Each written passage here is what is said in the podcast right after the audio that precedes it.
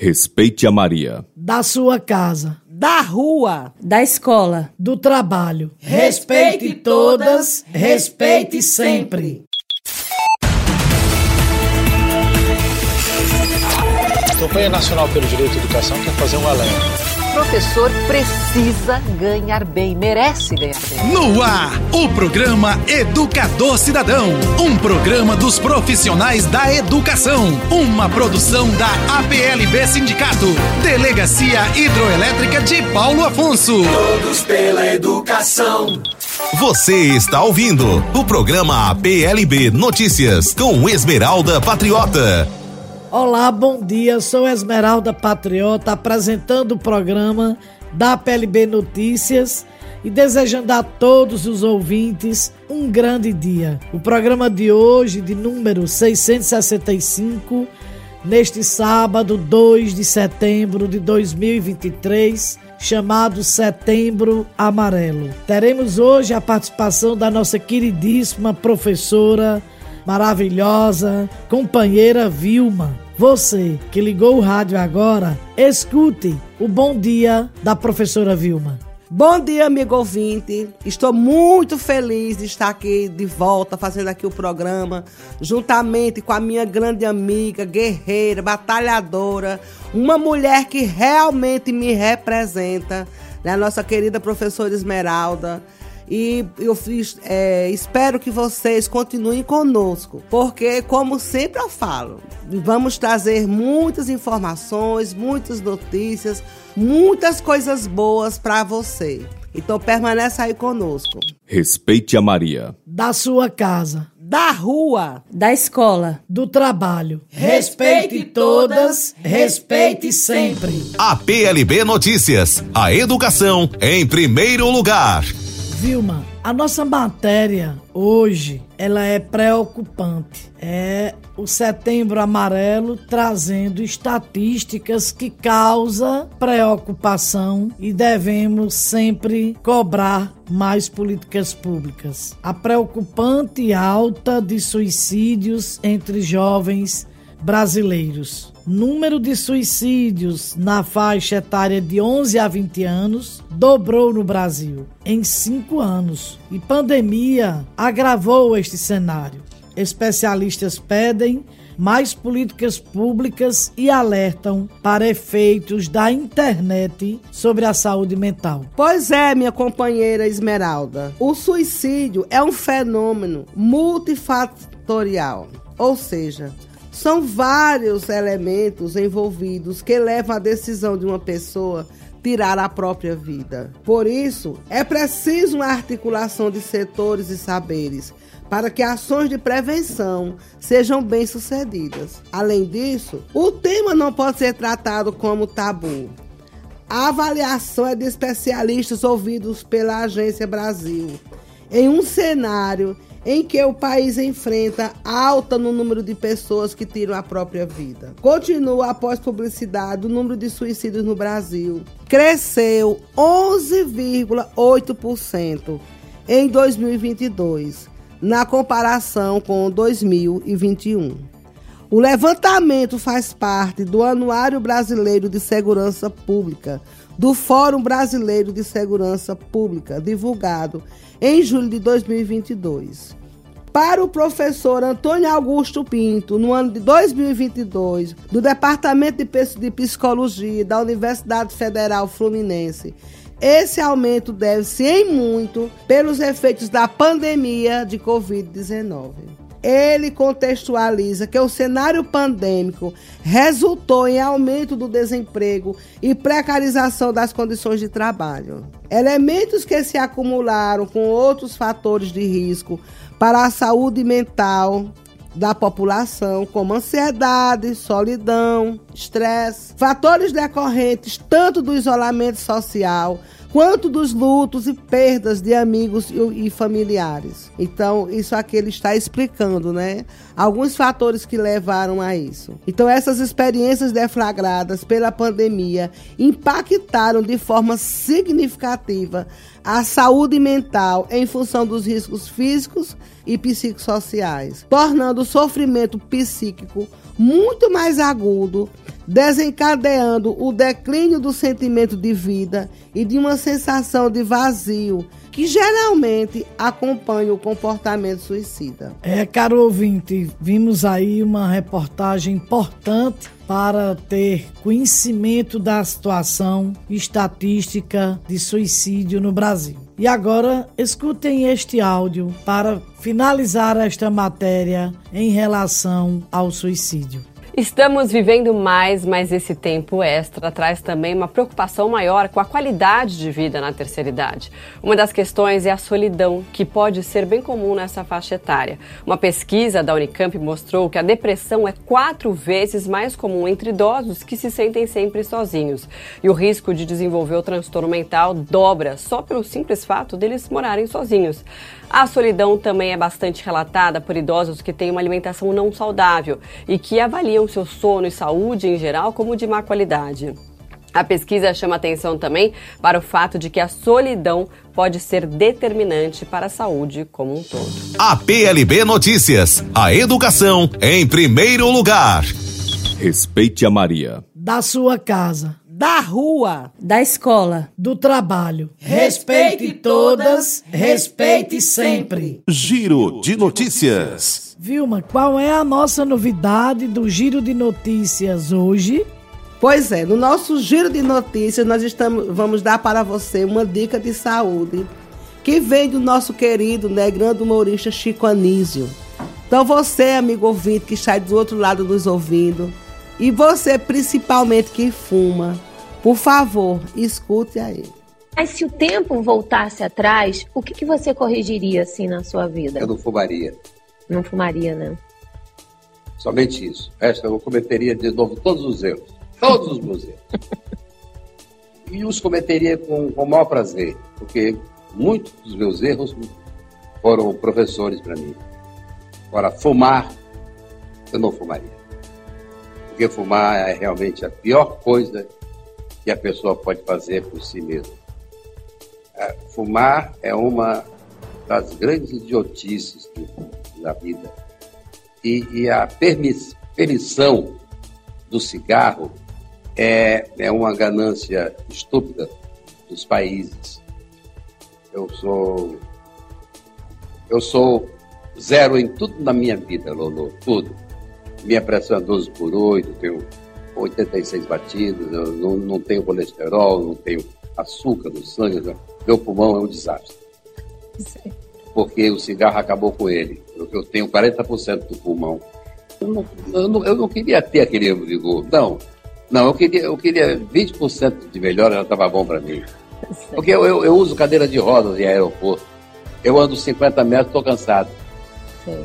Então, isso, isso é um mal irreversível. Todos pela educação. Respeite a Maria. Da sua casa. Da rua. Da escola. Do trabalho. Respeite todas, respeite sempre. Educação digital. A Confederação Nacional de Trabalhadores em Educação e especialistas debatem o tema na Rádio Justiça.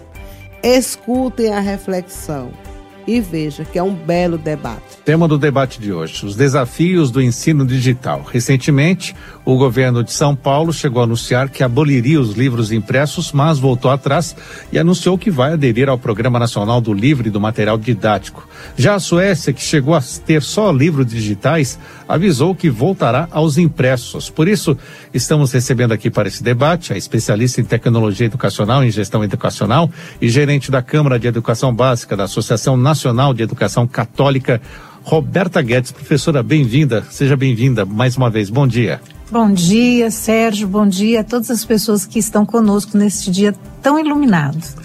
Também estou recebendo o presidente da Confederação Nacional dos Trabalhadores em Educação, coordenador do Fórum Nacional de Educação e professor de Educação Física, Helena Araújo. Professor, bem-vindo, bom dia. Bom dia, Sérgio. Prazer estar aqui. Bom dia, Roberta. E a todas as pessoas que acompanham a revista Justiça. Professora, por onde podemos começar a tratar desse tema, já que sempre temos aquela dúvida? O ensino digital veio para ficar, a pandemia trouxe mais exemplos sobre isso, mas e o aprendizado, como fica? É melhor ter o papel? É melhor ler um tablet? É melhor ter aprendizagem, Sérgio. E aí, quando a gente fala de aprendizagem, a gente tem que pensar nos diversos recursos que o professor vai utilizar. É inegável que a pandemia acelerou um processo de educação digital, mas também é inegável, seja no Brasil ou em qualquer lugar no mundo, que nós temos um problema ainda muito sério com o acesso à internet. Então, o que, que é preciso entender? A gente tem que trabalhar por evidências. Livros são importantes, os livros impressos são, como também um tablet é importante.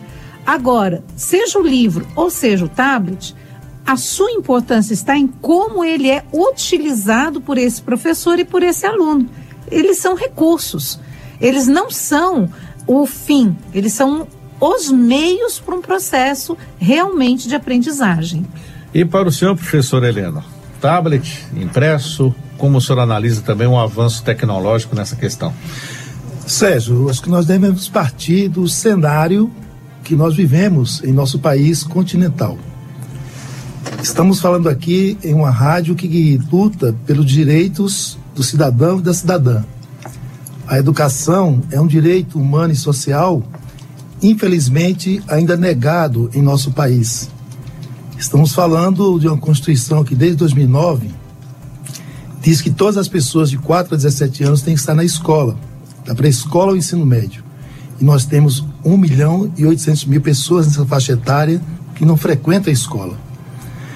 Nós temos 74 milhões de pessoas com 18 anos de idade ou mais que não conseguiram concluir a educação básica. E nós temos os tribunais de contas dos estados e do Distrito Federal dizendo que 57% das escolas públicas, municipais, estaduais e distrital são inadequadas para garantir o processo de ensino-aprendizagem. Então, nesse cenário de negação ao básico do direito ao cidadão e cidadã, fazer o debate sobre educação digital num país tão diverso, continental como este, precisa ter muito cuidado, muita atenção, porque ele pode provocar mais desigualdades ainda do que existe atualmente. E como fazer essa, essa caminhada, essa implementação do ensino digital do jeito que está sendo feito hoje aqui no Brasil? Precisamos ter cautela mesmo? Precisamos ter cautela e precisamos ter políticas públicas verdadeiras. A gente tem que parar é, de escrever bonito para ter ações práticas. Se a gente pegar o nosso Plano Nacional de Educação, e aí os senhores é, podem ver, nós temos uma política linda, bem, muito bem desenhada no Plano Nacional de Educação, que fala sobre o direito à conectividade. Inclusive, nessa casa mesmo, tem sido discutido o direito à conectividade. Só que a gente precisa sair do papel para práticas, práticas verdadeiras. A gente precisa garantir que esse menino esteja lá na creche, a gente precisa garantir que esse menino esteja numa escola pública é, que tenha condições de garantia de aprendizagem, com professores formados, com piso salarial, com é, todo o material que esse menino precisa para aprender. E consequentemente, acesso à tecnologia. Aí a gente vai sair do papel e vai entrar para uma prática, para um país que tem uma política nacional de educação.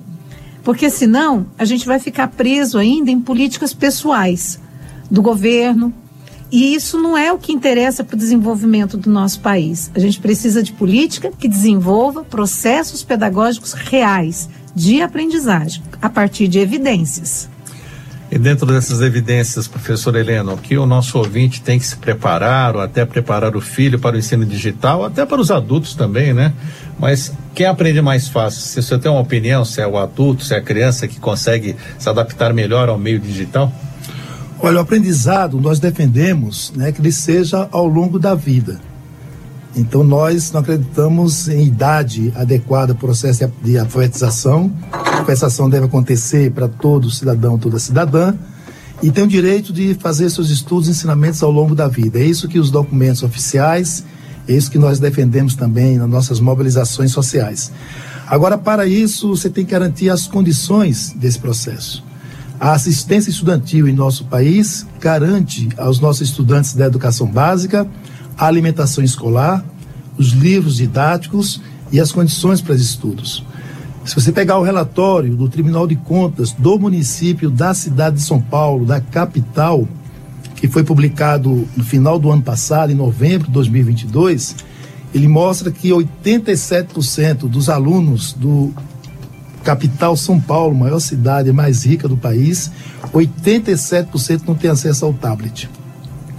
Então, como é que em, em, menos de um ano você define uma política de abandonar os livros? Com que assistência? Né? O governo do estado tem que cuidar da capital e cuidar do interior. Se na capital não tem as condições para garantir o processo, como é que cuidar isso no estado?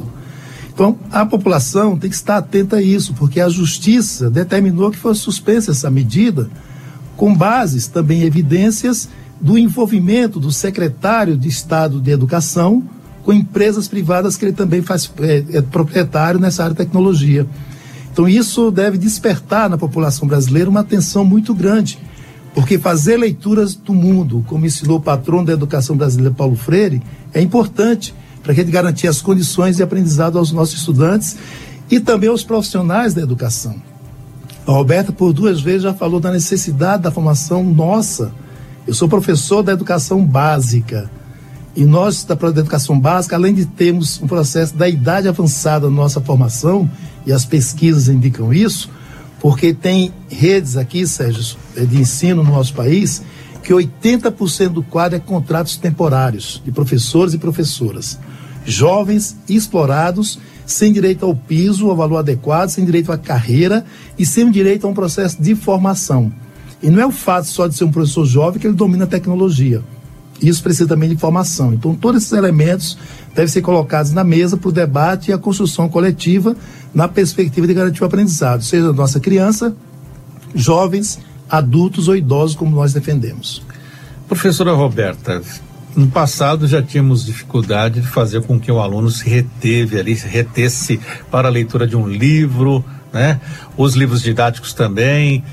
Como fazer com que esse mesmo desafio de reter a atenção desse aluno fique para o meio digital, para um tablet? É mais difícil? Pelo contrário, né? Os meios digitais, os recursos digitais, eles são muito mais atrativos. Qual é a criança que não adora olhar um videozinho de YouTube no celular. Mas e texto, né? né? E textos também, porque hoje você vai falar dos e-books ou até de outros recursos, nós temos aí uma série de animações que fazem aquele texto se tornar até muito mais atrativo.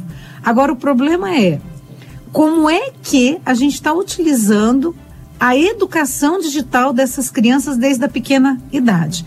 E aí eu vou tocar numa ferida, porque eu sou vó. É muito mais prático eu pegar uma criança de dois, três anos de idade, dar um tablet para ela ou um celular para ela ver uma historinha animada e aí eu poder almoçar com tranquilidade, do que eu parar depois do almoço e contar uma história para ela.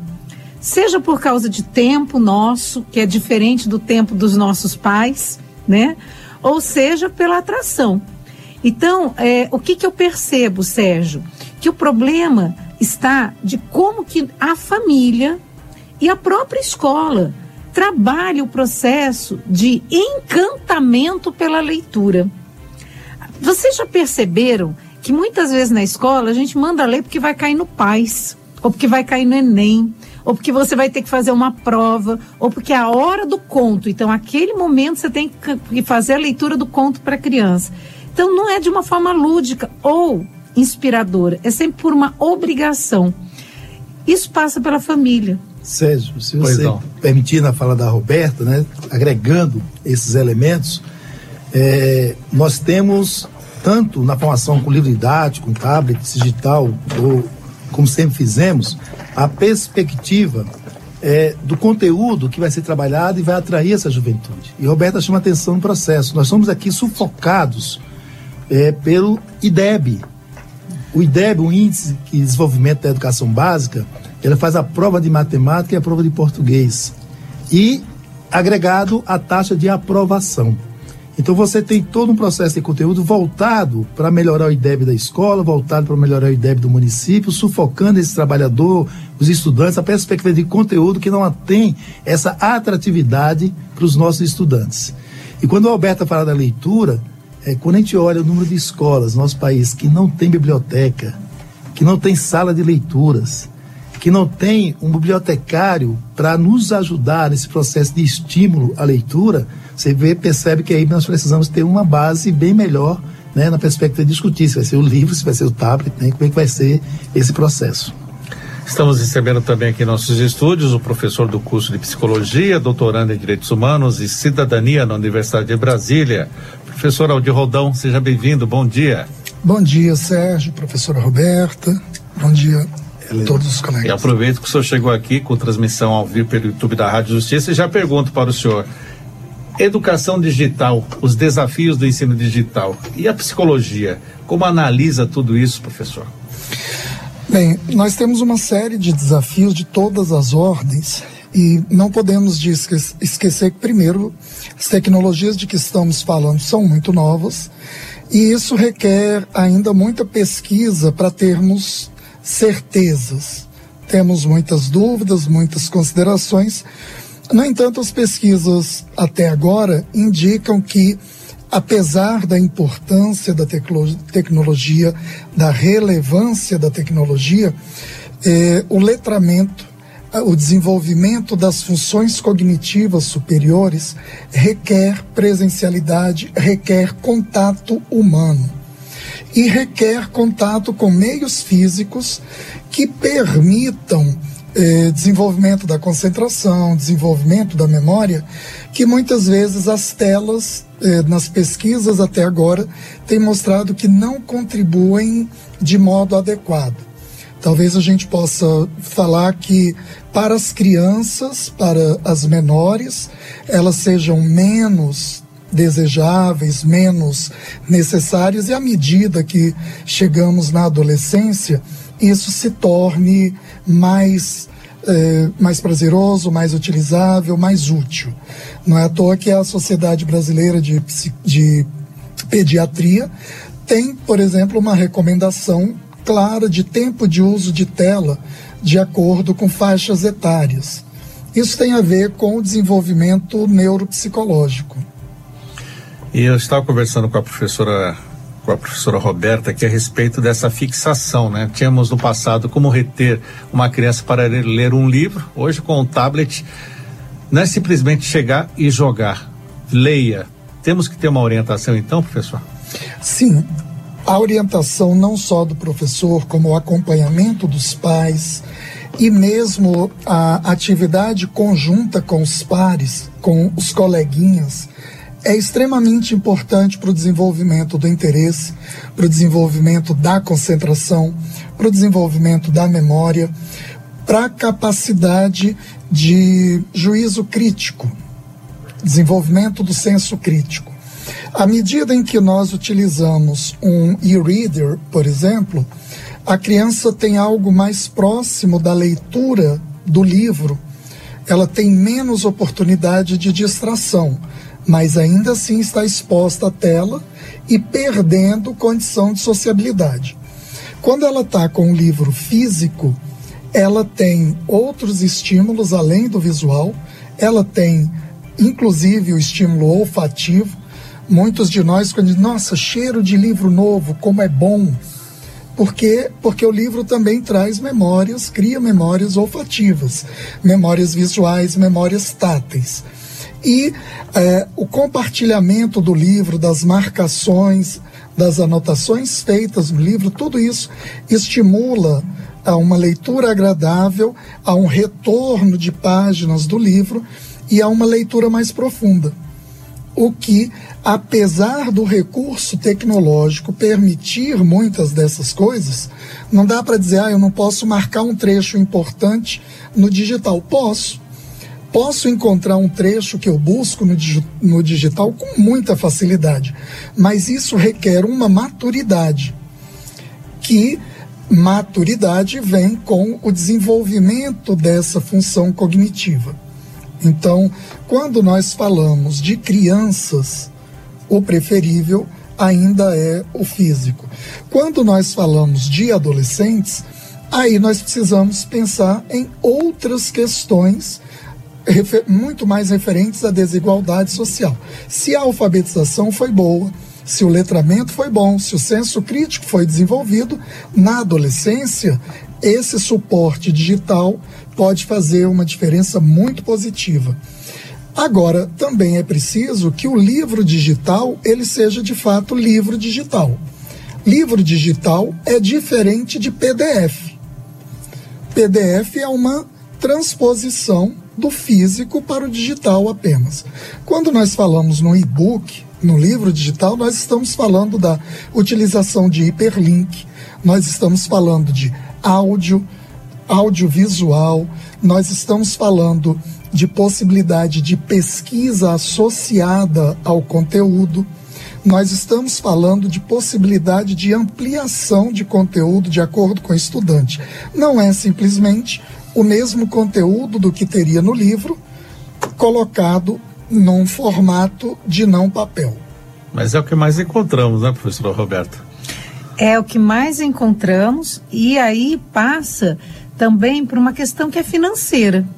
Né? O que, que é mais barato? A gente precisa pensar na tecnologia é, para quem ela serve também, a quem ela está servindo. Né? Se é para um processo de desenvolvimento é, intelectual, acadêmico, socioemocional, ou se ela também está a serviço de um desenvolvimento só econômico e a que preço. Então é muito mais barato eu pegar um PDF do que eu desenvolver um e-book. E, e essas opções, elas precisam ser pensadas, porque não só lá com a criança, no desenvolvimento da educação básica, mas no ensino superior. Porque hoje nós tivemos um crescimento altíssimo no ensino superior dos cursos à distância. Existem cursos muito bons, mas também existem cursos que aí não valorizam essa questão da construção do conhecimento e você tem ali um conjunto de PDFs e aí você forma que tipo de profissional? Um pouquinho mais além, Sérgio, que tipo de professor? Que hoje já nós temos indicadores que mostram grande parte dos nossos professores estão se formando na educação à distância. Então, nós precisamos muito no nosso país de normatizações que visem a qualidade, inclusive dos objetos digitais que estão sendo disponibilizados para o ensino. Pois não. Sérgio, é, é tão incrível isso que, se nós pensarmos, o Brasil não tem uma política nacional de educação e tecnologia. Nós não temos nenhuma diretriz que nos aponte qual é a intencionalidade. Nós queremos tecnologia por tecnologia ou tecnologia para desenvolvimento isso precisa estar definido numa política de Estado de longo prazo. Educação não se faz com voluntarismo, não se faz com achismo. Educação de qualidade se faz com pesquisa, com ciência e principalmente com intencionalidade. Então, mais do que discutir se o melhor suporte é o suporte em papel ou suporte em digital, é Ok, queremos o digital na escola para quê? Para produzirmos pesquisadores, cientistas, inovadores que levem o país a um outro grau de desenvolvimento, esse é um tipo de investimento. Queremos reproduzir essa situação de desigualdade, aí o PDF atende muito bem. Para reproduzir desigualdade, O digital é muito mais barato do que o, o, livro físico e é um reprodutor de desigualdades. Então, não dá para pensar que essa decisão em educação, uma decisão política, ela nunca é despida de intenção. Todos, todos, todos pela educação.